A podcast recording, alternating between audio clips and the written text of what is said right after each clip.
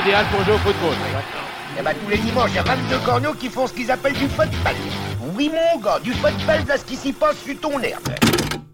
Bonjour à tous et bienvenue sur le 43e épisode de Soyez sympa rejouer. Cet épisode sera largement consacré au passage du Brésilien Ronaldo au Real Madrid à travers l'un des matchs les plus excitants de l'histoire de la Ligue des Champions.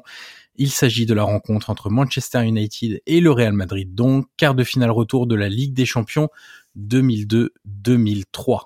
Mais avant de revenir sur un nouveau match légendaire, nous voulions vous présenter notre nouveau partenaire. On se retrouve aujourd'hui avec l'équipe actuelle que vous connaissez déjà par cœur.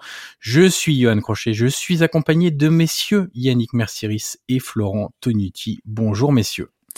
Hello à tous. Notre invité du jour est l'un des administrateurs de la plus grande communauté de supporters du Real sur Internet en français, avec notamment un compte Twitter Real France dépassant, messieurs, tenez-vous bien, les 380 000 abonnés. Il a également un nom de famille qui pèse dans l'histoire du Real Madrid. Bonjour, Jota Pérez. Bonjour à tous. Euh, par rapport à ton nombre de followers, euh, Johan, on est d'accord clairement au-dessus là. Ah, très, très, très au-dessus, ouais. Alors, messieurs, voilà. Que va-t-on trouver dans cet épisode? On va commencer par le traditionnel contexte pour bien se mettre en condition. On se penchera ensuite sur le match Manchester United-Real Madrid et évidemment avec les compos, quelques petits focus et le fameux menu tactique de Florent. On développera ensuite deux thèmes. Le premier sur nos souvenirs du phénomène Ronaldo, l'extraterrestre Ronaldo qui a débarqué dans nos vies en renversant les codes établis. Et on parlera. On peut faire trois heures sur cette partie, c'est possible. On peut faire trois heures, tout à fait. Merci. Et on parlera également de l'héritage des Galactiques du Real Madrid, dont Ronaldo faisait évidemment partie. Et on terminera par le traditionnel quiz tant attendu. On est obligé de le faire celui-là? On est obligé de le faire, mon cher Yannick, où il sera évidemment question du Real Madrid. On va donc débuter par le rappel du contexte de cette saison 2002-2003 de Ligue des Champions des deux équipes qui nous concernent ce soir. Alors, déjà, il faut préciser que Manchester United, en raison de leur troisième place en première ligue 2001-2002, ils passent par le troisième tour de qualification avec une victoire contre le club hongrois de, tenez-vous bien, Zala Egerzeg. Voilà. Défaite 1-0 en Hongrie, victoire 5-0 au retour.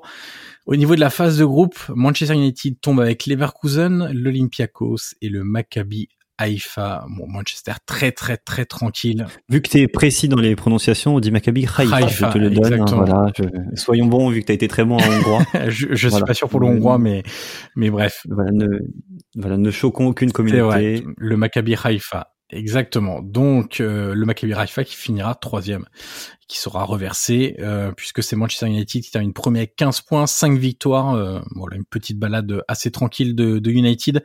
Le deuxième, Leverkusen passe de justesse avec 9 points, 3 victoires, 3 défaites. Du côté du Real. Et je regardais, ils ont pris énormément de buts quand même Manchester. 8 buts, ouais. Ouais, 8 buts. Enfin, c'est plus d'un but par match. C'est énorme ce qu'ils ont, ce qu'ils ont dit qui en dit pardon aussi long sur le match qu'on va voir aussi quoi. Bah ils en prennent deux contre Raifa, deux contre l'Olympiakos notamment. Euh, c'est vrai que ça fait pas mal de buts encaissés et c'est vrai qu'on va revenir un petit peu euh, comme ça. On va revenir un petit peu sur la défense tout à l'heure de, de, Manchester United. Ça explique peut-être aussi. Voilà, exactement. Du côté du Real, euh, le Real tombe avec la Roma, l'AEK Athènes et Genk et là, euh, mon cher Rota, c'est un groupe quand même très très serré parce que on est sur euh, deux clubs qui passent avec neuf petits points. Euh, parfois, il y a des clubs qui sont éliminés hein, de phase de groupe avec neuf points. Là, les deux sont qualifiés. Il y a que deux victoires sur six matchs pour ces deux clubs-là. Et derrière, on a l'AEK et Genk qui se qualifient. Euh, sur les matchs entre le Real et la Roma, Rota, tu te souviens sans doute de la large victoire du Real à l'Olympico face à la Roma sur le score de 3-0.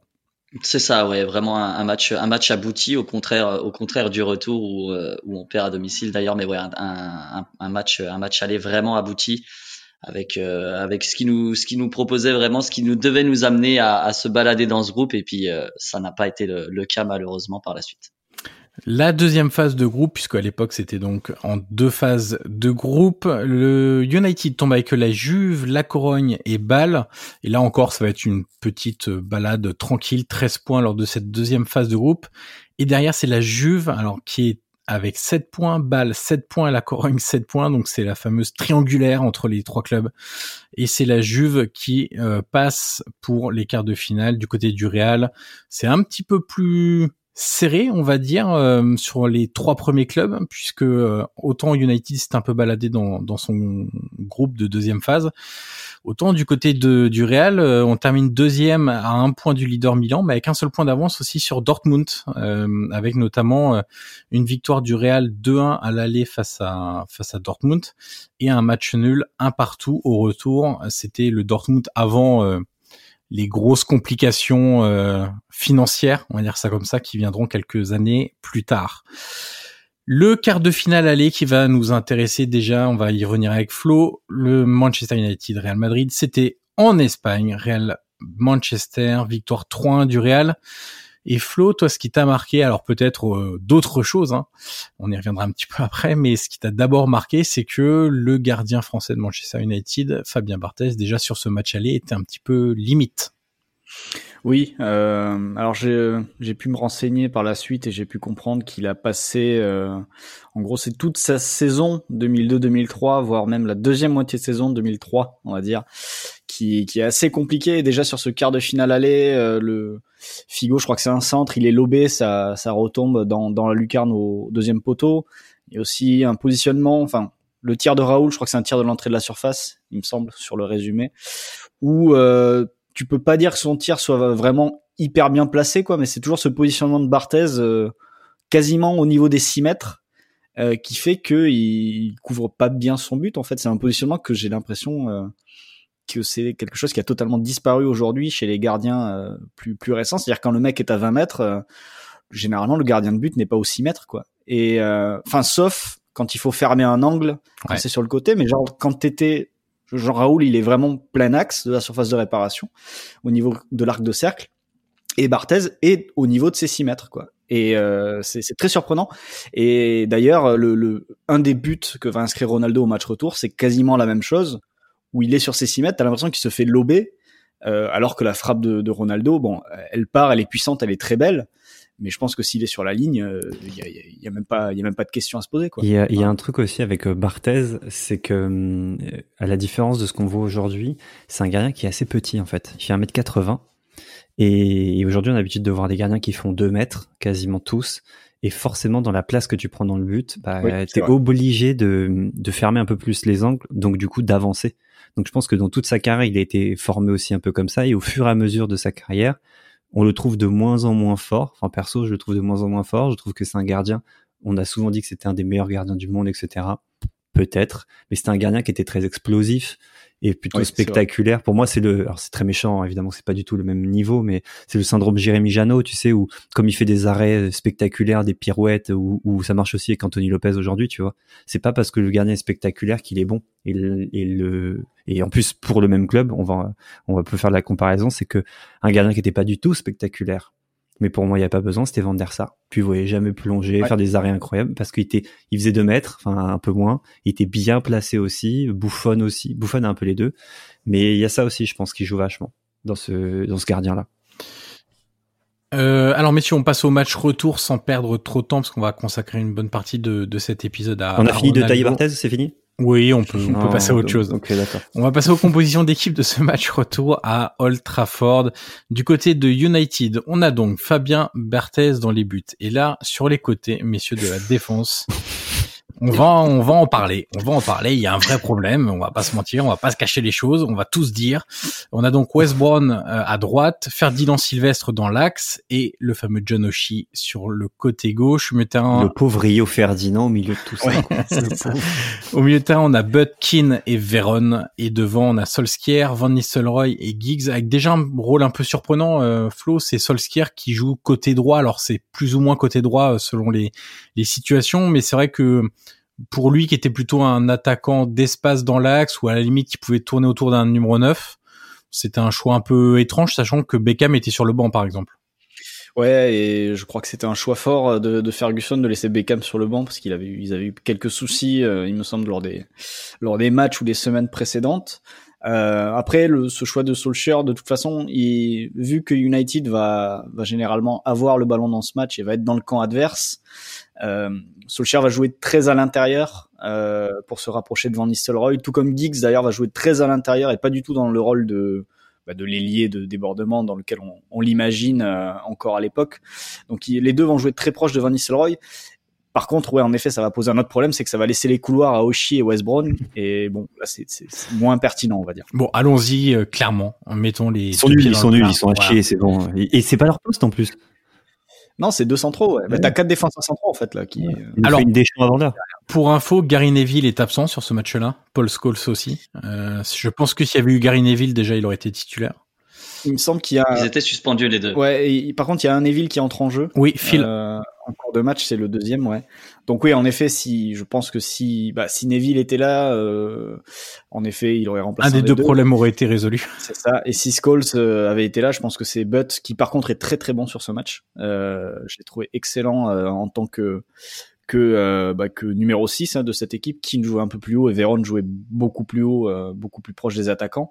Mais j'ai trouvé Butt excellent et c'est un peu un oublié d'ailleurs de cette génération 92 euh, qui a tant gagné parce que généralement c'était le gars qui était qui était sur le banc de touche. mais un là, peu porteur d'eau aussi quand il ouais, Voilà.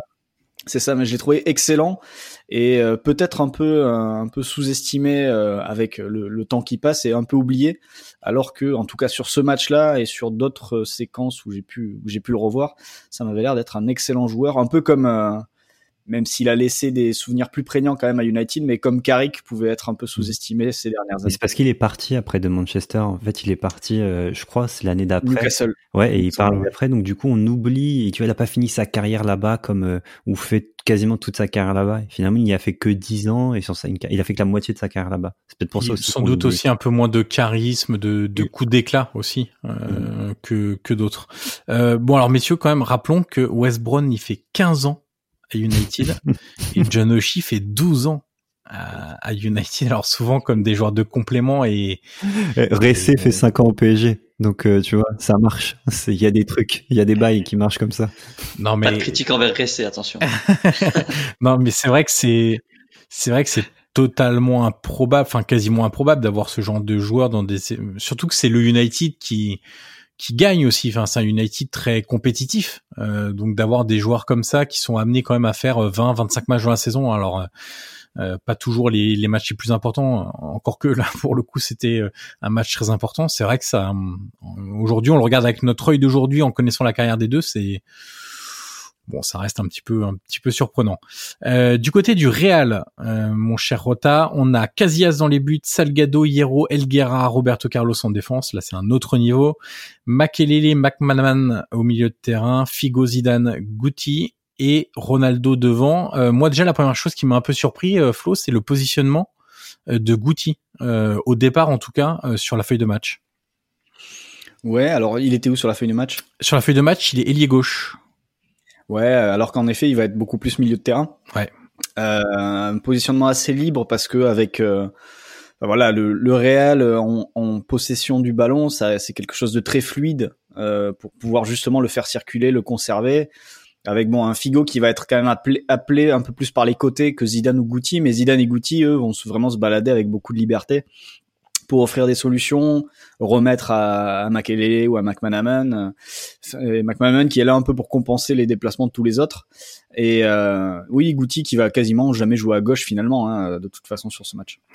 Euh... Quel quand même. Pour, quand, je vois, quand je vois les deux, enfin, de toute façon quand on revoit le match, etc. C'est pour moi ça pue le football des années 2000. C'est oh, je alors peut-être parce que c'est ma génération et que c'est mon football d'adolescent mais euh, c'est pour moi c'est l'essence du football. C'est incroyable ces joueurs que. Et encore Rota, euh, Raoul est absent sur ce match-là. Ouais, Raoul a Raoul a une appendicite aiguë à deux jours du match, donc euh, c'est ce qui fait qu'il est absent. Et puis voilà, pour tenir un peu un peu le ballon, c'est vrai que Goutti a été positionné a été positionné à gauche, mais avait beaucoup de liberté et décrochait énormément dans la zone dans la zone de Zidane.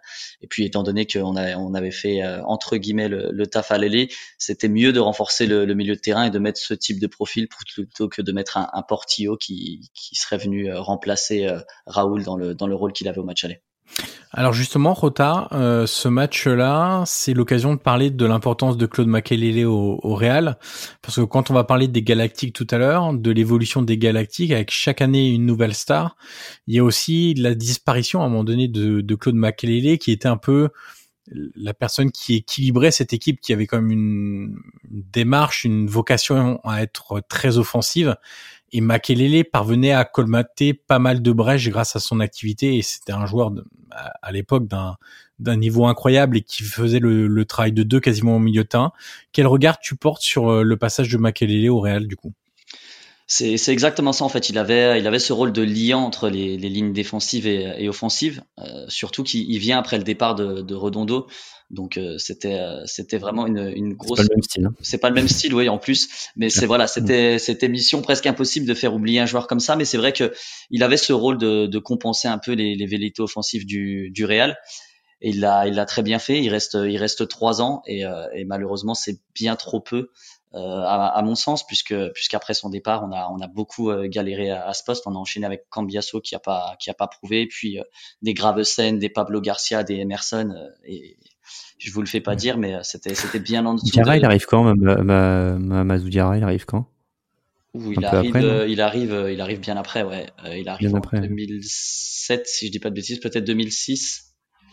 Ouais, bah c'est quand le Real se remet à gagner la Liga, quoi. C'est ça, quand il, bah, il met le but d'ailleurs contre Mallorca à la, à la dernière journée avec le doublé de Reyes, ouais. Donc c'est l'année, je crois, où il arrive, où on remporte le titre, ouais. Je crois que c'est ça. Flo, euh, le Claude Makelele, on vient de parler du Claude Makelele Real, on peut parler aussi du Claude Makelele équipe de France. Euh, tu te souviens, on avait rejoué le le fameux France-Brésil quart de finale de la Coupe du Monde 2006 où tout le monde euh, explique à juste titre parfois que c'est l'un des meilleurs matchs de Zidane euh, en équipe de France, mais ce soir-là, on avait tous été éblouis, notamment par le match de Claude Makelele.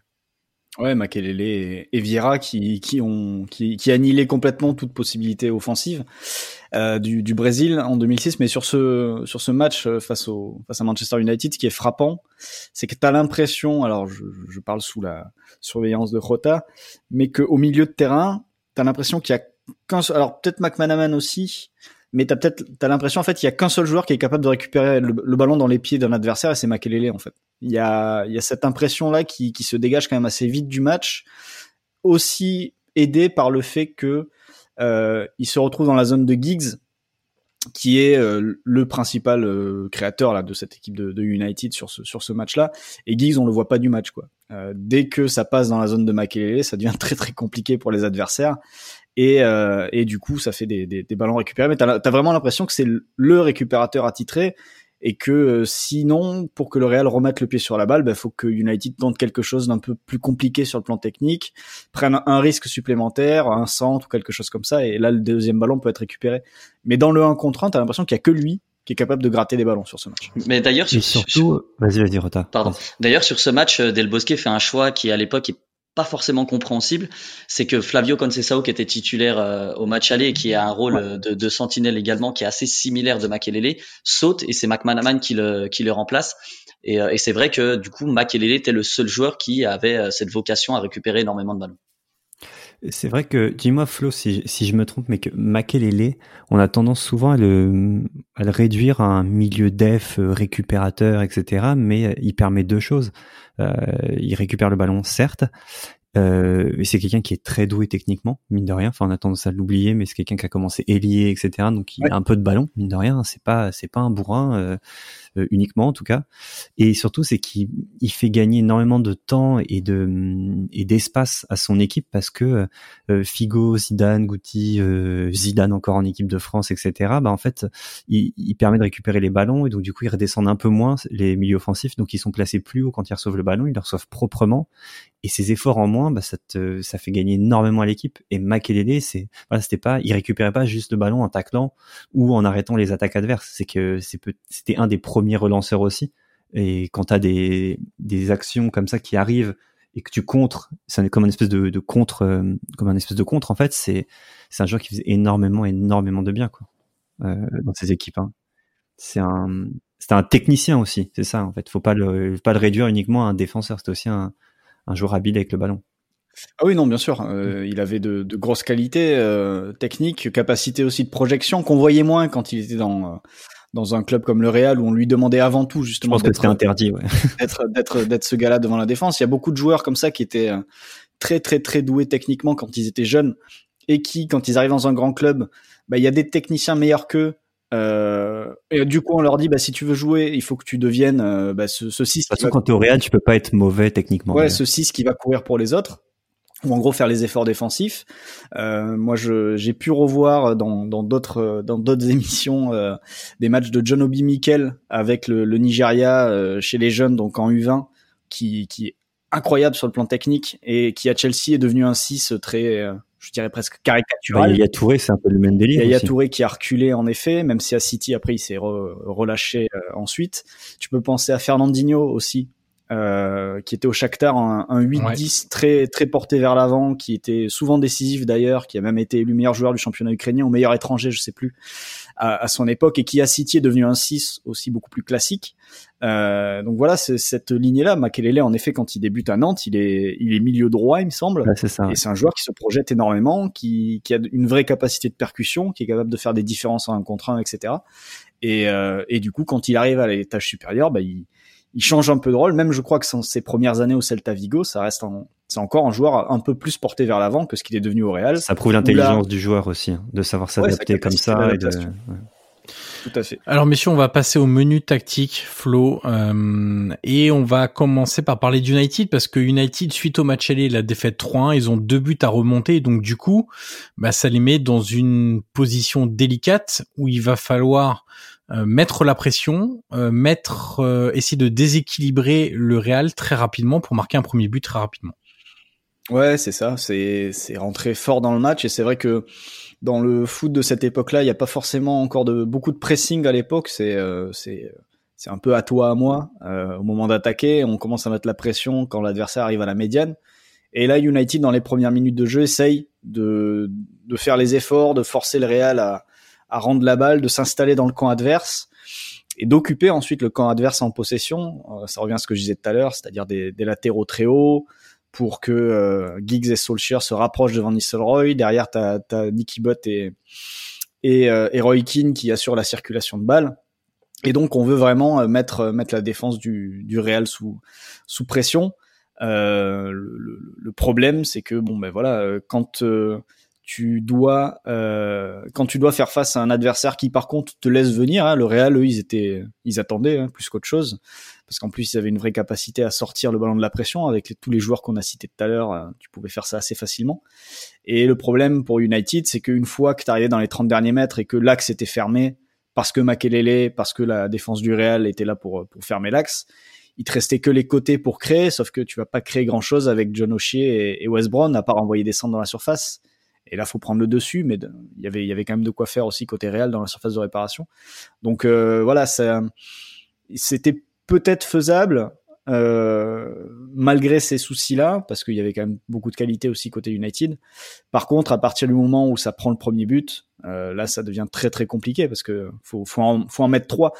Il aurait fallu que ça se termine à 2-0, je pense que c'était faisable, mais dès que le Real marque, je pense que c'est terminé vu, vu la physionomie et les deux équipes alignées. Et justement, tu disais, euh, Flo, euh, à part mettre descendre dans la surface et les deux latéraux, mais à la limite, si c'était ça le plan, euh, il fallait mieux mettre Beckham dès le départ. Si le plan c'était de passer par les côtés et arroser la surface de centre, bah, autant prendre le joueur qui à ce moment-là, euh, dans, dans l'histoire du foot, est le plus capable de déposer le ballon où il veut dans la surface. C'est vrai, c'est vrai, mais euh, je comme je disais, je sais pas exactement d'où vient l'envie de, de, Ferguson de se, de se priver de Beckham pour ce match. Je crois qu'ils avaient des problèmes euh, entre eux à l'époque. Je sais pas ça si serait pas la première fois. Hein, je sais pas si l'histoire de la chaussure euh, datait de, oui. de cette période-là. Je sais pas. Mais euh, mais ouais, sinon c'est une question qui peut qui peut se poser. Après, il y a aussi dans le cœur du jeu, comme on l'a dit, il y avait il y a Makelele qui les a empêchés de jouer en grande partie et, euh, et, du coup, bah, à partir du moment où l'axe est fermé par, euh, par un, un, gars pareil, il ne reste plus grand chose pour être dangereux. Alors ce match, mon cher Florent, c'est aussi la dernière de Fabien Barthez. On a commencé à l'évoquer tout à ah. l'heure. C'est vrai que sur le premier but, c'est compliqué. Sur d'autres buts, euh, il est pas forcément hyper clair. Voilà, c'est ça. Euh, comment on juge euh, C'est quoi? C'est ce match-là euh, pour toi qui met quasiment fin à à, à la période de, de, de, de Barthez à United C'est pas pour moi. Hein. Ce match met fin. C'est son dernier match. C'est son dernier match avec avec Manchester United. Et c'est vrai que le premier but, qui, comme je le disais juste avant, conditionne, je pense, pas mal de choses dans sur la suite de la rencontre. Euh, ce premier but-là, il doit jamais le prendre. Alors, je pense qu'il se fait surprendre parce que la frappe de Ronaldo est très soudaine. Je pense, je pense mm. qu'il ne s'attend pas du tout à ce que Ronaldo fasse ça en une touche. Ça me paraît, ça me paraît certain. Mais ouais, il est pas, il est pas bien placé parce qu'il se fait prendre euh, sur sa gauche, euh, sur son premier poteau. Euh, tu vois qu'en plus la frappe, quand elle arrive dans le but, il y a un plan derrière le but. Elle est vraiment pas en lucarne. C'est pas ras du ah, poteau, quoi. Hein. Ça rentre dans le but. Il y a je vais pas dire qu'il y a un mètre, mais il y a, quand même une marge. Donc elle est pas forcément bien placée. Elle est très soudaine. Et là, on en parlera après, mais la, qualité de finition de Ronaldo sur ce tir, l'équilibre qu'il a au moment de la frappe est, est assez et incroyable. la puissance aussi, hein, parce que ouais, si fort dans un endroit comme ça, Barthez, on le disait tout à l'heure, c'est quelqu'un qui est très explosif et il était très fort sur euh, sur les balles plutôt mi-hauteur. Bah, c'est beaucoup plus simple aussi, hein. mais là les balles, c'est les plus dures. Et les gardiens modernes, je pense que si on devait faire cette frappe-là face à un Neuer, Neuer aurait fait son petit côté, là, vous savez, où il met sa jambe à terre, etc. Je pense que ça, a beaucoup évolué. Je pense que les gardiens ont dû regarder des attaquants comme Ronaldo aussi pour euh, pour s'avancer, pour, pour, Et, et c'est vrai que après, tu vois, quand tu vois euh, qui lui prend sa place euh, en fin de saison, c'est Carroll. C'est compliqué. La, la, saison suivante, c'est Tim Howard qui arrive pour le remplacer et Barthez fait encore six mois avant de partir à Marseille. Donc tu peux te dire il aurait pu peut-être reprendre sa place euh, de Howard en, en au niveau concurrence quoi. Mais, mais non quoi c'est ça semblait terminé quoi. Et d'ailleurs ça, ça sera aussi son dernier match de Ligue des Champions puisque euh, par la suite à Marseille il ne reconnaîtra pas la Ligue des Champions ils ont ils sont revenus en Coupe de l'UFA ensuite, euh, dont, bah, dont 2004 et la fameuse finale euh, oui, malheureusement pour lui, il s'est expulsé. Mais, euh, mais ouais, c'est. Ça arrive de se faire expulser, hein. C'est presque sa dernière au plus haut niveau, en fait. voilà. Hors, hors équipe de France, du coup. Hors équipe de France. Parce qu'il y a 2006, ouais, c'est vrai. Mais pour revenir à mon truc de taille, c'est qu'après, Roy Carroll, il fait un 88 et Tim Howard un 91. Un 91. Et c'est, je crois que c'est Wenger qui avait sa marotte aussi comme ça, c'est qu'il voulait des gardiens géants. Alors ça lui a pas tout le temps réussi, hein, on s'entend, mais c'était euh, c'était son truc. Il pensait ça parce que ça prend de la place dans le but, ce qui est aujourd'hui euh, la norme.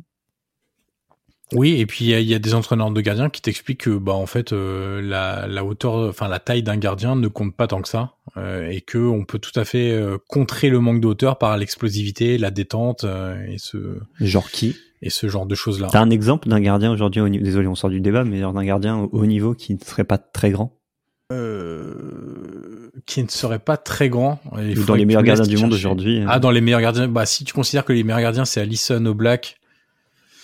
Ouais, ils sont un peu moins d'un 90, je suis d'accord. Et Ter Stegen, je sais pas, il fait... Un peu moins d'un 90, un 88, pareil, etc.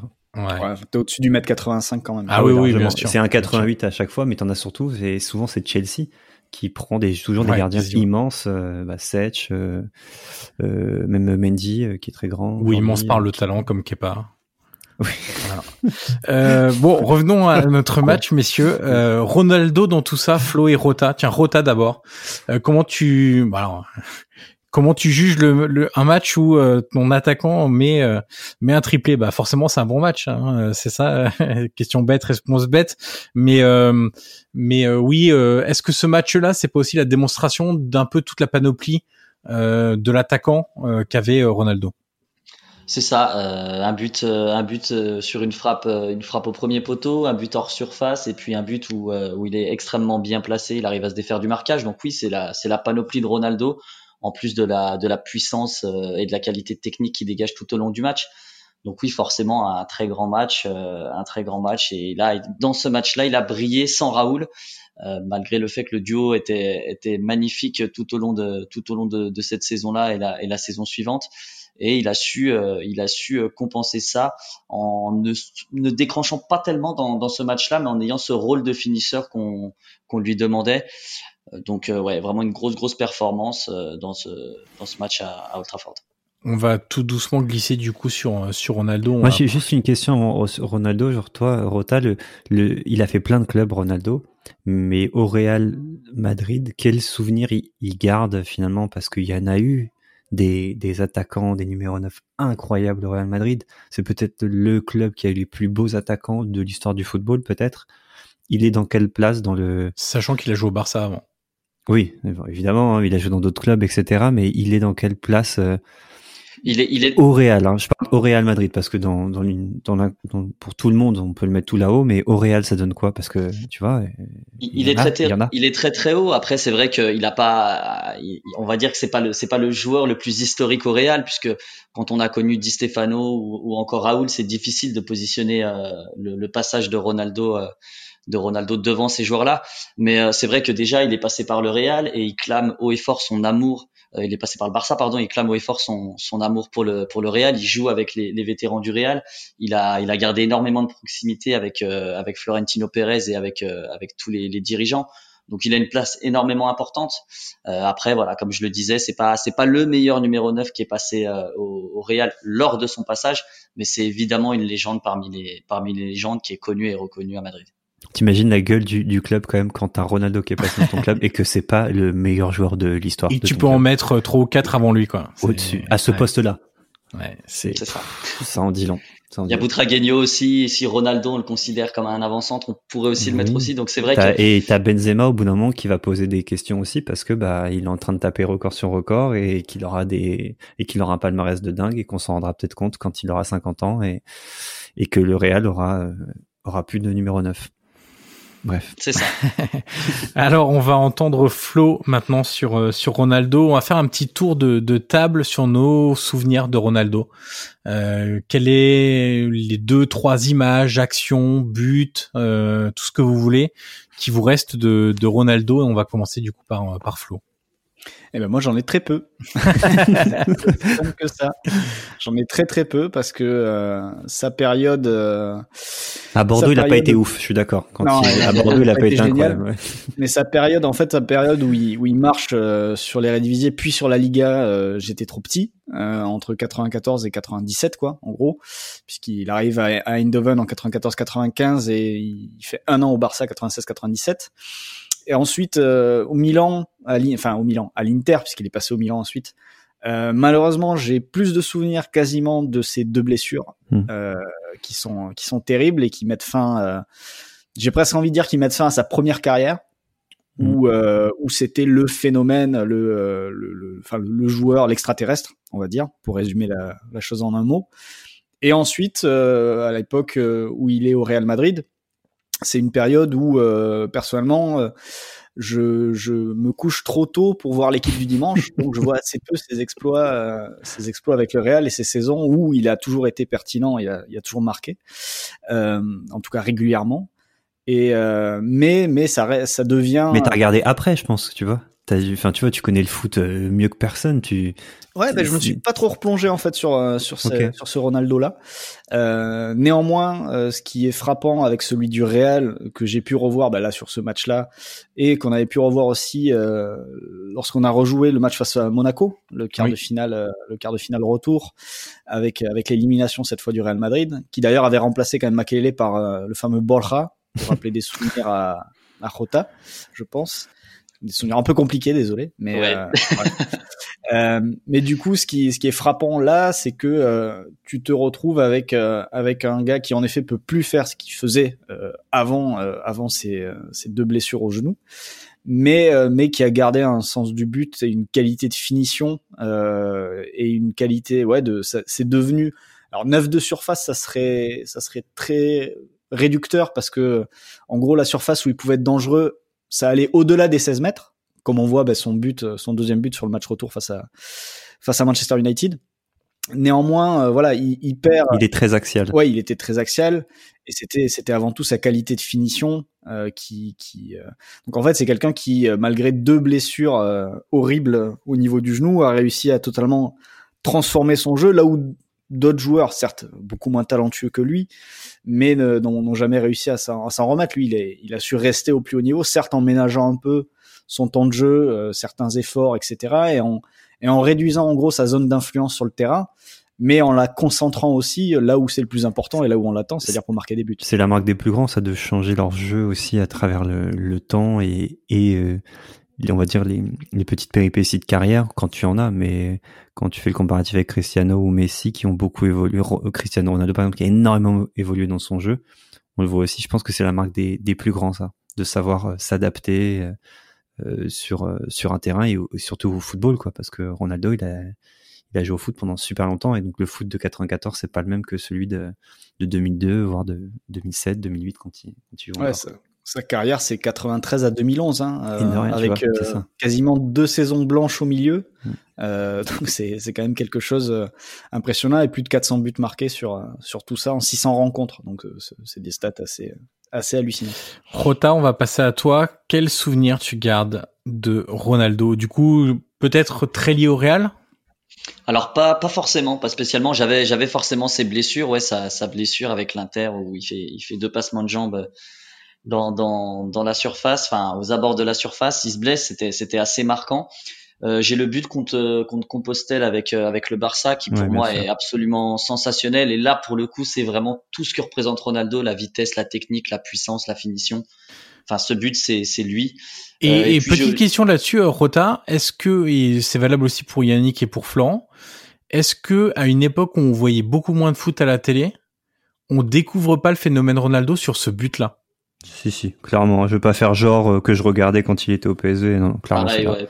Personnellement, pareil. Ouais. Je l'ai pas vu au PSV euh, et, c'est ce but-là qui, qui, pour moi, le révèle au monde. Ok, vas-y, euh, Rota. Et puis j'en ai j'en ai juste un autre parce que parce que c'est un c'est un but qui était qui était assez assez historique. C'était le but le plus rapide en, en Liga de du, Real, c'est Ronaldo face à l'Atlético sur l'engagement, euh, ballon de Zidane pour Roberto Carlos. Euh, il fait un crochet, il mystifie deux défenseurs sur un sur un crochet, il termine sur un petit ballon piqué dans un derby. Donc voilà, ça c'est un souvenir euh, un souvenir que j'ai quand j'étais petit et, voilà, c'est c'est l'un des buts aussi qui m'a qui m'a marqué de Ronaldo. Mais messieurs, avant de continuer, nous arrivons à la mi-temps de notre épisode. C'est donc le moment de laisser place à notre partenaire. On se retrouve juste après. Alors je vais poursuivre et puis tu clôtureras la, la séquence, mon cher Yannick. Euh, avec plaisir. J'ai évidemment souvenir de ce but au Parc des Princes en finale de la Coupe de l'UFA. Euh, ça devait être la Coupe de l'UFA 98. on a le même. On a ouais, le même. c'est c'est aussi parce que c'est face à la Lazio que ça fait plaisir. Euh, on va pas non, se le cacher. Peut-être aussi parce que c'était, euh, tu vois, quand on disait euh, match moins diffusé, etc. Mm-hmm. Les finales de coupe étaient sur euh, TF1, je crois, bien les sûr, deux. Ouais, bien sûr. Euh, donc ce match-là, on pouvait le voir sans trop de, de soucis. c'était un peu en fin d'année, donc à la limite, tes parents te laissaient le droit de regarder au moins 60 minutes du match. Et si t'avais bien travaillé à l'école et que t'avais eu 15 en maths, tu pouvais regarder les 90 minutes. À 15, c'était bien pour toi? Non, ah, mais 12 c'est passé. Hein. 12 c'était réglé. Hein. c'est pour donner une idée. Donc j'ai ce, moi le, le, le, premier vrai souvenir de, de Ronaldo live que j'ai, c'est ce match-là. Euh, ensuite, euh, j'ai la blessure contre la Lazio toujours Coupe d'Italie, euh, où il revient déjà de d'une blessure au genou. Il fait quelques minutes et bim, euh, il essaie de faire un ou deux passements de jambes et mauvais appui, euh, il s'écroule. Et là, j'ai autant souvenir de, de la douleur de Ronaldo des cris que de la tête des autres en fait, des autres joueurs de la Lazio et de et de l'Inter. Ils sont tous ultra peinés. Ouais, ils étaient mmh. catastrophés pour lui en fait, parce que tout le monde attendait ce retour de Ronaldo. La presse. Personne ne déteste ce joueur. Non, puis la presse italienne avait fait monter la sauce de manière très logique. Hein. C'est quand même l'un ou le meilleur joueur du monde à ce moment-là, et, et tout le monde attendait son retour. C'était un joueur spectaculaire. Est-ce qu'avec cette blessure au genou, il va revenir aussi fort qu'avant, etc. Donc il y avait vraiment euh, une attente qui s'était créée et en fait, euh, bah, au bout de quelques minutes, euh, c'est ouais, c'est un coup de couteau en fait. Et, et, c'est vrai que même les joueurs qui attendaient ce, ce, retour, qui même s'ils étaient adversaires quelque part, ils étaient aussi un peu spectateurs. C'est un, joueur qui a fait rêver tous les adversaires en fait. Au-delà du fait de devoir l'arrêter, euh, en tant que passionné de foot, tu pouvais pas rester insensible à la carrière de Ronaldo. Donc euh, c'est pour ça que même les joueurs de la Lazio étaient absolument catastrophés. Et puis j'ai un troisième. Alors j'avais aussi le but contre Saint-Jacques de Compostelle que j'ai vu a posteriori pour le coup, euh, puisque mon premier vrai souvenir de, de Ronaldo euh, live c'est c'est la finale de la Coupe de l'UEFA. Euh, j'ai euh, c'est un peu bizarre parce que c'est pas un but, c'est pas un exploit, c'est pas un trophée gagné, mais en fait c'est un exercice intéressant de je trouve de se dire euh, on donne un nom de joueur et les trois premiers trucs qui te viennent en tête et ben moi j'ai le choc Barthez Ronaldo en finale de la Coupe du monde 98 euh, alors que c'est pas euh, c'est pas un enfin voilà c'est c'est un choc euh, comme il peut y en arriver plein dans un match. Alors plus spectaculaire sans doute mais C'est un choc qui arrive plus régulièrement quand tu joues contre Lyon. On est d'accord. C'est quand même beaucoup plus probable que ça arrive quand tu joues face à l'Olympique lyonnais. c'est Je vrai. ferme la parenthèse. mais euh, mais c'est vrai que cette image là euh, m'est restée pendant très longtemps euh, voilà je saurais pas trop l'expliquer C'est parce que c'est Euh, le gardien français en finale de Coupe du Monde qui explose le, la, bah, la plus grosse menace possible, tu vois. je sais pas si c'est ça ou si c'est le fait que cette faute, enfin cette image est passée en boucle. Cette faute, hein, Et- je veux dire, c'est une faute. Hein. Non, ouais, non, je voulais dire cette photo parce que même dans les livres d'histoire, tu les vois, enfin d'histoire du Mhm. foot, tu, tu la vois cette photo, tu et je sais pas si c'est le fait que la séquence ouais soit repassée en boucle et même dès qu'on parlait de Ronaldo, on avait l'impression qu'on l'a repassé aussi. Euh, je sais pas si c'est ça ou si c'est autre C'est chose. l'image mais, qu'il a euh, en France, hein, peut-être aussi. Ouais, peut-être aussi. C'est sans doute le prisme franco-français de de de de la vision à l'instant T de de la finale France 98. Mais euh, effectivement, voilà, c'est une image qui qui m'avait marqué. Du coup, à toi, Yannick, pour tes souvenirs de, de Ronaldo. Rien que rien qu'à l'idée d'en parler, j'ai des frissons et je- j'en fais pas des caisses. C'est que pour moi, Ronaldo, Ronaldo et Ronaldinho sont mes deux joueurs préférés. Ah, deux choses totalement différentes. Mais Ronaldo, c'est pour moi le. Je sais pas si c'est le joueur le plus complet parce que je crois que de la tête c'était pas fou, mais c'est euh, c'est l'attaquant, c'est le meilleur attaquant de de l'histoire du, football parce que euh, c'est aussi le référent de tous les autres attaquants. J'ai l'impression que pour beaucoup, c'est c'est la marotte, c'est c'est le truc ultime. Euh, Ronaldo, il, avait tout et il y a un mot, il, définit pour moi ce, ce qu'est ce joueur, c'est passement de jambes. Il faisait des passements de jambes incroyables. Il, il- c'était un magicien et dans, et dans les, bah d'ailleurs dans les yeux dans les bleus, il en parle à un moment. euh, T'as Thuram de Saï le bœuf, euh, ils sont là, ils s'expliquent, euh, ils disent ah bah lui c'est un magicien, il te fait le passement de jambes, fou, fou, fou, hop et le ballon il a disparu. Et c'est pour moi c'est l'image de Ronaldo, c'est c'est le passement de jambes et donc du coup on le voit finale 98 face à la Lazio, il, il, il fait ce passement de jambes là, passement de jambes là, il le fait très souvent d'ailleurs. C'est un c'est un attaquant capable de marquer de loin mais qui est qui aimait se faciliter la vie aussi. Donc souvent un petit dribble supplémentaire pour être mieux placé. J'ai le souvenir de, surtout R9 pour moi c'est déjà je dis R9 c'est tu vois parce que souvent les gens disent ouais Ronaldo c'est R7 et tout. Non quand on dit Ronaldo on précise souvent le vrai à côté. C'est ça, ça en dit long mine de rien sur sur la place qu'a ce, ce mec là et pour moi R9 c'est c'est la Coupe du Monde 2002 euh, il claque huit buts d'un doublé en finale euh, un but euh, de renard et un but où, à l'entrée de la surface où une petite frappe enfin petite puissante mais placée au sol face peut-être au meilleur gardien du monde de l'époque qui est Cannes c'est c'est un joueur qui revient de blessure à ce moment-là en plus et d'ailleurs avec une coupe absolument affreuse. Je sais pas si vous vous souvenez de cette coupe de cheveux à quel point elle était Ouais. dégueulasse. Et, il- et pourquoi il avait fait ça? Il l'explique. Il l'a expliqué en 2017. Il a dit j'avais fait ça parce que justement je revenais de blessure, d'une énième blessure, et j'en avais marre qu'on parle de mes blessures. Donc j'ai voulu attirer l'attention sur autre chose. Et les gens parlaient que de ça et plus de sa blessure. Et c'est et il le dit. Donc je trouve ça assez drôle.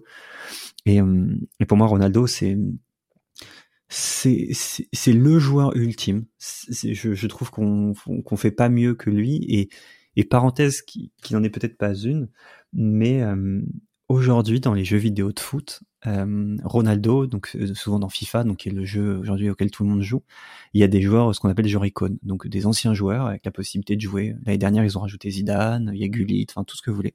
Et Ronaldo, c'est le joueur le plus cher. C'est le joueur le plus difficile à avoir, c'est le meilleur joueur du jeu, donc le meilleur joueur de l'histoire, enfin tu vois, pour le jeu. Et je pense que ça, alors, je sais pas si c'est un détail, mais ça en dit long aussi sur euh, sur l'image qu'a ce gars dans dans l'univers football et dans le et dans le on va dire le, le souvenir qu'il laisse à tout le monde. À la fois d'un d'un joueur génial et de se dire s'il avait pas été blessé, putain. Ouais. Et- ça quoi. Et est-ce que Ronaldo, c'est pas le le, le joueur qui a le plus révolutionné le poste parce que sa saison Barça c'est 96-97, rappelons-le. À cette époque-là, des attaquants qui font ça et c'est, enfin, qui font ce que font Ronaldo, c'est, j'allais dire rare, mais c'est, en fait, il y en a même pas. C'est aussi pour ça que euh, quand il arrive, c'est un, c'est un truc incroyable. C'est une explosion devant les yeux de tout le monde en se disant mais qui est ce mec qui est capable de faire ça? Et en fait, il y a assez peu de joueurs, je pense. Alors, euh, on peut faire un petit tour de table aussi là-dessus, mais qui ont autant révolutionné un poste euh, que lui. Peut-être, moi, je, le seul que j'avais en tête comme ça de manière immédiate, c'était Neuer euh, pour les gardiens, Mhm, avec le vrai. côté libéraux et gardien de hand euh, vrai. dans les sorties en face à face. Mais est-ce qu'il y a un joueur qui a hum, autant révolutionné un poste Non, il y a des joueurs qui ont révolutionné le jeu, tu vois. Oui. Mais un poste, euh, un poste. Après, il y a en, en défenseur, tu peux penser à Beckenbauer pour le côté libéraux, capable de tout faire, euh, milieu de terrain libéraux. Ouais, mais c'est moins dans le football actuel, tu vois. Genre réinventer le football en 95, c'est Ouais. impossible. Enfin, tu vois. Flo, t'as enfin, t'as t'as quelqu'un qui te vient en tête?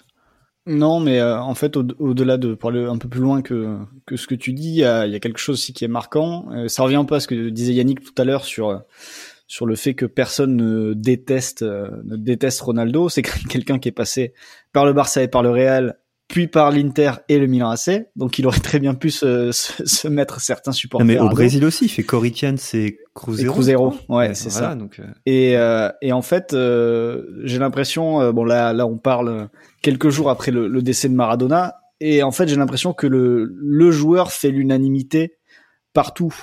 Euh, tu vas pouvoir trouver, et je peux très facilement vous en trouver à l'étranger, des gens qui vont se, qui vont dire, euh, ouais, bro, Zidane. pff.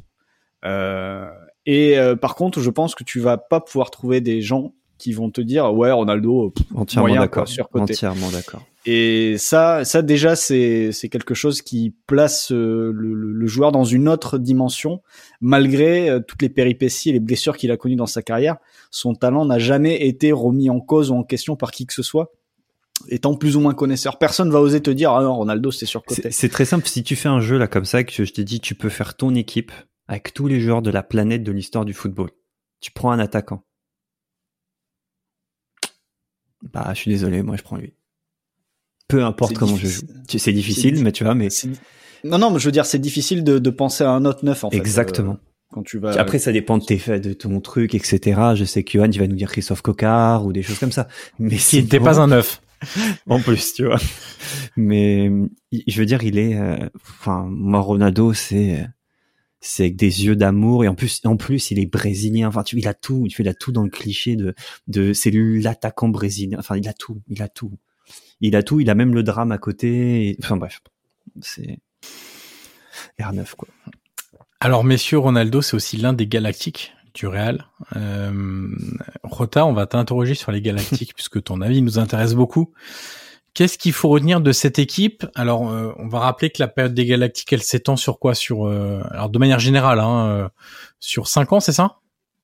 Bon, c'est 2003-2005 où ils sont tous réunis en tout cas. Ouais, mais avant la construction, on va dire, de l'équipe galactique, c'est entre le le premier qui arrive et Figo qui est le premier à partir, c'est cinq ans, je crois. C'est 5 ans, c'est ça. Voilà, c'est ça. Et ils restent tous ensemble pendant deux saisons. Est-ce que, en tant que supporter du On Real, peut dire que pendant les deux saisons ils sont tous ensemble, ils gagnent rien. Enfin, ils gagnent pas le championnat. Voilà. Ils gagnent rien du tout, non, c'est c'est aucun Rien du tout même. Ok, d'accord. Mais est-ce que, est-ce que, euh, t'as eu, c'est difficile à dire parce que quand tu voyais les noms, et j'imagine que quand on suivait les journaux, etc., on était tous excités en fait de, de voir euh, chaque été le Real ajouter euh, un joueur incroyable, etc. T'avais l'impression d'être dans un jeu vidéo. Ouais, exactement. Mais est-ce que au final, alors soit sur le moment ou soit avec ton regard d'aujourd'hui, t'es déçu parce que cette équipe a montré Et pas seulement en termes de trophées, peut-être en termes de, je sais pas, de de prestations, de cohésion, tout ça. On peut peut-être rappeler les, les Galactiques, non? Oui, vas-y. Hein non, bah, tu, enfin, je, je, il y a d'accord. Figo, Zidane, Ronaldo. Ouais. Raoul, Et- Roberto Carlos. Et Non, Beckham. non, ceux qui arrivent, ceux qui arrivent, parce que Ah, Roberto Carlos y est déjà, tu vois. Et Le- Beckham. la période, l'objectif des, en gros, le- pour expliquer ceux qui ne connaîtraient pas peut-être, mais en gros, c'est à Florentino Pérez, le président de l'époque, il dit chaque année, je recrute une star. Et du coup, il, il fait Zidane en 2001, puis Ronaldo, Beckham, Owen. Il y avait Figo avant, ouais. Figo, 2000. en 2000. Et ça s'arrête là. Je compte pas. Ouais, hein. Owen, je sais même pas si on doit le compter, mais euh, pour bah, moi, j'en compte. Parce qu'il est, il est, il est ballon. Ouais, je sais, mais il est pas au niveau des autres pour moi. Il y en a vraiment quatre. Plus, et Figo, Zidane, euh, Beckham et. Enfin, mais c'est à l'époque, c'est ça. Tu vois, il recrute, euh, il recrute le ce qui se fait de mieux en fait. Enfin, en, en tout cas, ce qu'on imagine de mieux. Alors, du coup, euh, Rota, qu'est-ce que tu retiens de, de, ce, de cette équipe? Alors moi je retiens je retiens une, une équipe qui m'a qui m'a fait rêver dans le dans le jeu mais qui n'a remporté aucun titre effectivement. Euh, c'est vrai que avec avec les Galactiques c'est c'est une quatrième place euh, au championnat et puis trois deuxième places. Donc euh, c'est très très faible. C'est des des parcours en Ligue des Champions qui sont mauvais avec des éliminations en huitième et en quart. Euh, ça correspond à une des plus grosses périodes de disette du du Real en Europe. Donc euh, voilà, au niveau des résultats, c'était pas c'était pas ouf évidemment. Après voilà, ça ça m'a fait dépenser des, des tas d'euros en, en, maillot puisque puisque les. Tu n'es pas le seul, je te rassure, tu n'es pas le seul, je pense sur terre à avoir dépensé beaucoup d'euros à ce moment. Ouais. Mais c'est aussi la stratégie de Florentino Pérez. Hein.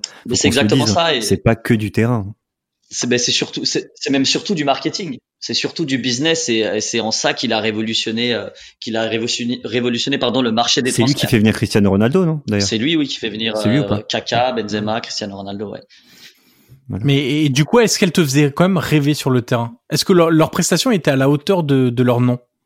Alors, il y avait beaucoup de, il y avait beaucoup, beaucoup d'inconstance durant cette période-là. Il y avait beaucoup d'inconstance au sein même d'un match et puis sur une saison. Il y avait aussi, euh, il y avait aussi beaucoup de blessures puisque les joueurs étaient tous euh, euh autour de la de la trentaine. Donc euh, c'est vrai qu'ils faisaient pas une saison complète.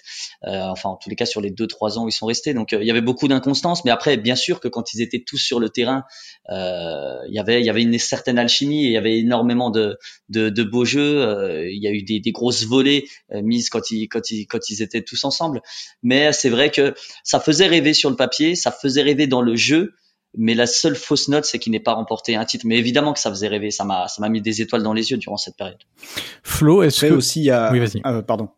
Non, j'allais dire, il y, a, aussi quelque chose qui peut expliquer pourquoi ce Real a si peu gagné.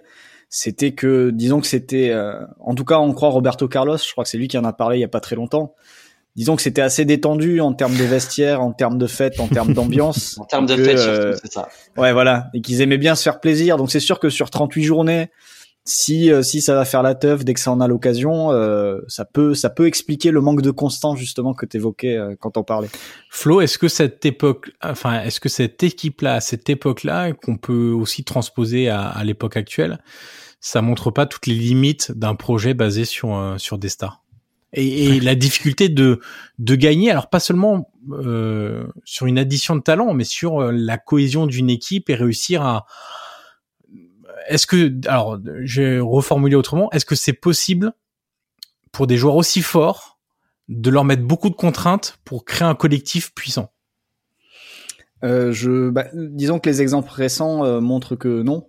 Euh, quant à après, euh, je vais juste euh, reprendre et après je, je, réponds à ta question, mais reprendre l'anecdote euh, de Roberto Carlos parce que je l'ai retrouvé où il parle de l'arrivée de, de Vanderlei au Luxembourgo où il dit on, on, avait l'habitude de prendre notre petite bière et du vin. Il y avait deux bouteilles sur chaque table. Lors du deuxième match de championnat, quand Luxembourgo est arrivé, Ronaldo et moi lui avons dit professeur, il y a des habitudes ici. Vous allez voir, s'il vous plaît, ne les changez pas, comme celle de la bière avant le dîner, sinon on va avoir des problèmes. Bon, il a d'abord interdit la bière, puis le vin. Ça a tenu trois mois. La nouvelle est arrivée aux, oreilles de la direction et au revoir. C'était notre ambiance de vestiaire. Voilà.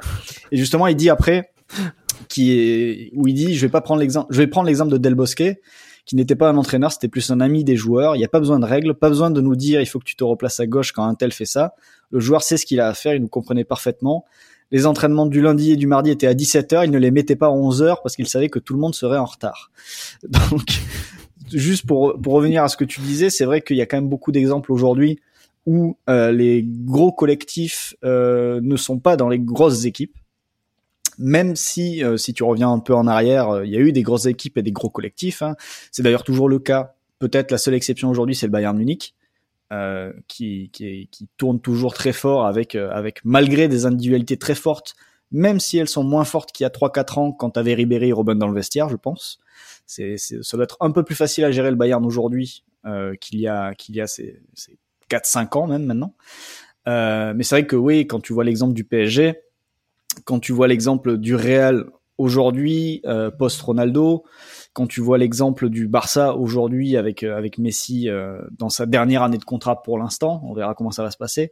Et en l'inverse, que tu vois des, des collectifs qui ont qui ont marché en Ligue des Champions, comme Tottenham qui fait finale sans avoir forcément de, de, de, de, grandes individualités. Il y a des très bons joueurs, mais il n'y a pas de, de, superstars dans cette équipe. Toute proportion gardée, euh, Liverpool aussi, qui a des très bons joueurs, mais qui n'a pas non plus un galactique à chaque poste. J'allais, j'allais hmm. parler de Liverpool aussi. Et, euh, et c'est vrai qu'il y a, il y, a, il y a sans doute une difficulté à avoir des choses très structurées euh, et avoir un projet de jeu très construit parce qu'il y a, euh, il y a aussi un truc au-delà de la gestion des hommes et le fait de leur, leur laisser de l'air, on va dire, hors terrain, comme, comme il devait, comme le coach devait absolument a priori le faire au Real Madrid, selon Roberto Carlos. Il y a aussi euh, sur le plan tactique, euh, je vais prendre l'exemple de Sarri euh, et son passage de Naples à Chelsea. Sarri, il arrive euh, à Naples, enfin à Naples, il développe un jeu, voilà, il, il séduit toute l'Europe grâce au jeu développé à Naples et au style développé à Naples.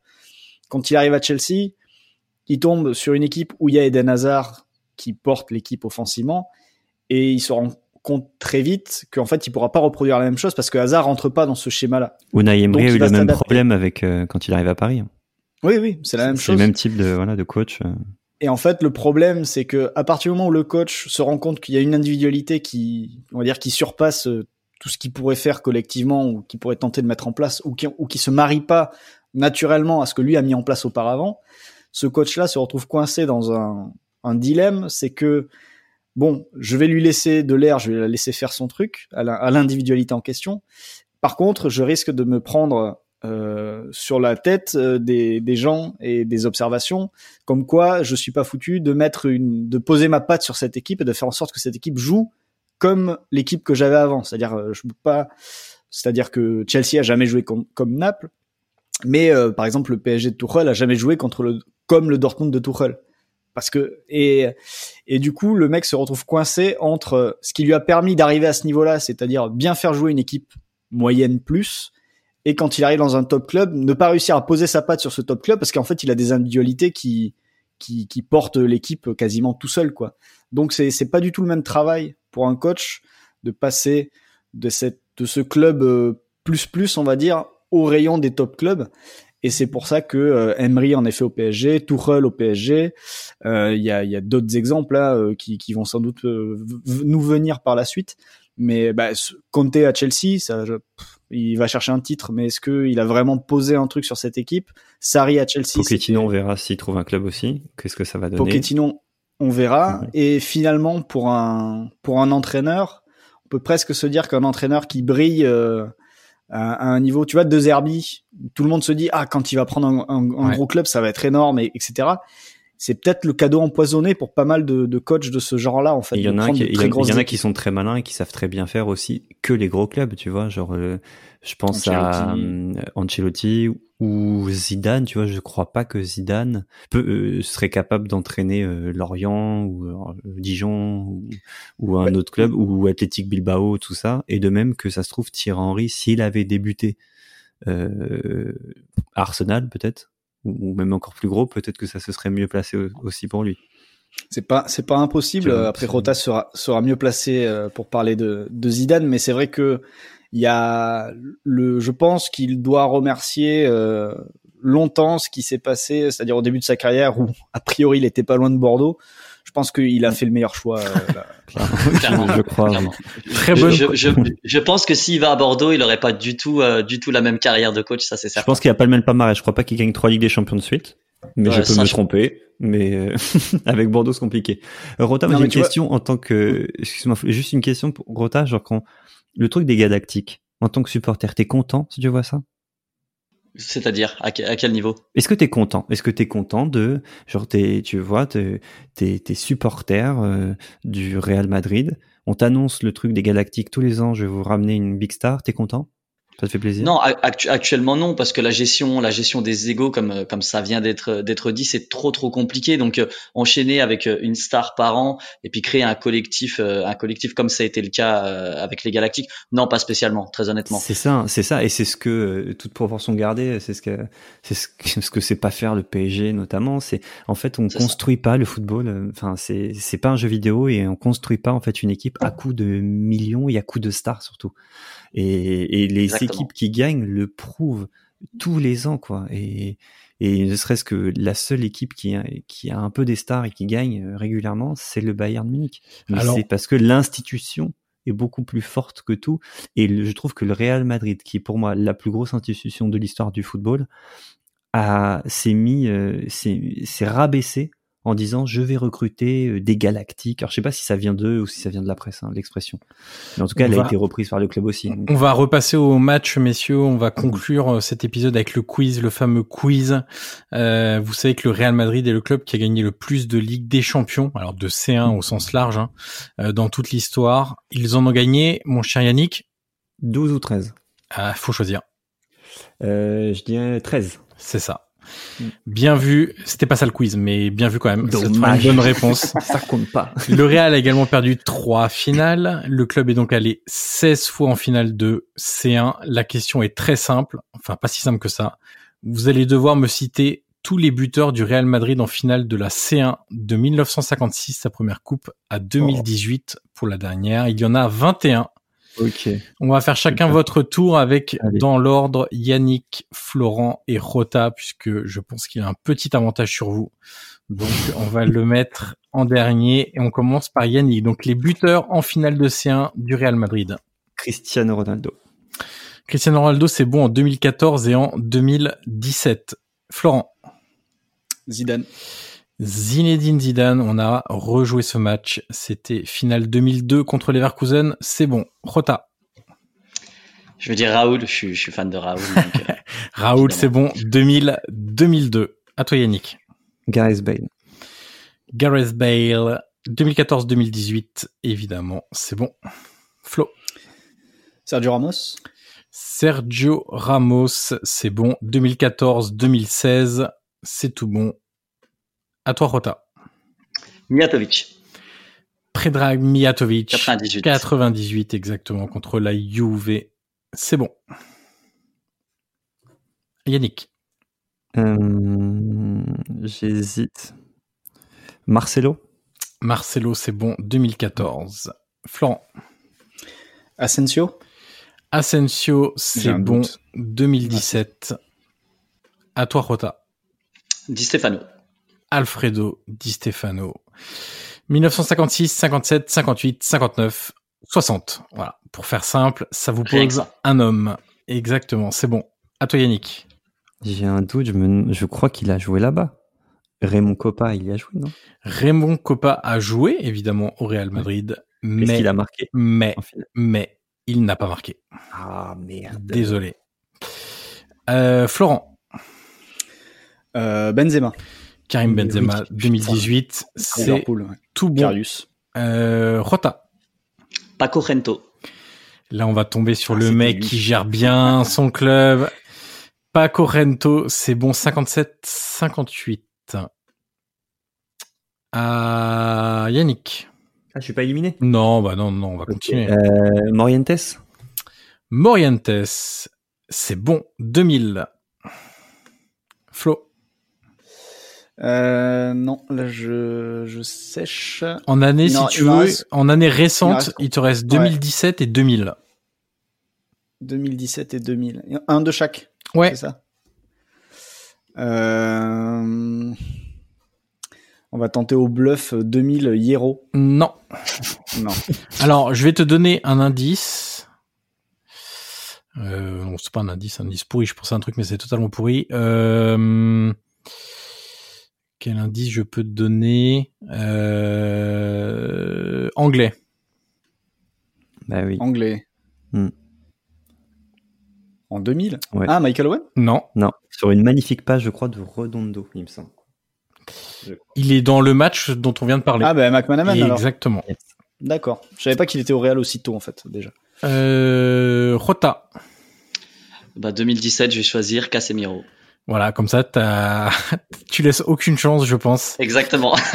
à Yannick. Yannick. Pourquoi il reste que des de quel âge? Ah, c'est 66 et avant. 66. Et bah si tu vas hum, après Lopez. Il y, y en a un qui est. Sanchez aussi. ah, vous êtes bons, les gars. Non, il y en a un qui est qui qui qui est très très très très connu, un des joueurs les plus Ouais. connus de l'histoire du foot. Ouais. Pushkas. Ouais. Ah, mais oui. En 60 quadruplé et 62 triplé. Voilà, deux matchs, j'avais 7 buts. Sanchez, moi, c'est pour ça. mais- Est-ce que Rota t'en as d'autres ou est-ce que je donne la réponse pour les plus anciens? Euh, moi, je pense avoir tout le reste en théorie. Oh là là enfin, là là peut-être pas tous, mais euh, Et- Allez, vas-y. alors il y a, euh, je crois qu'Amancio marque en 66 contre le Partizan. Tout à fait. Je, je crois que le deuxième but, ça doit être euh, Fernando Serena. Ouais, c'est ça, je pense. Exactement.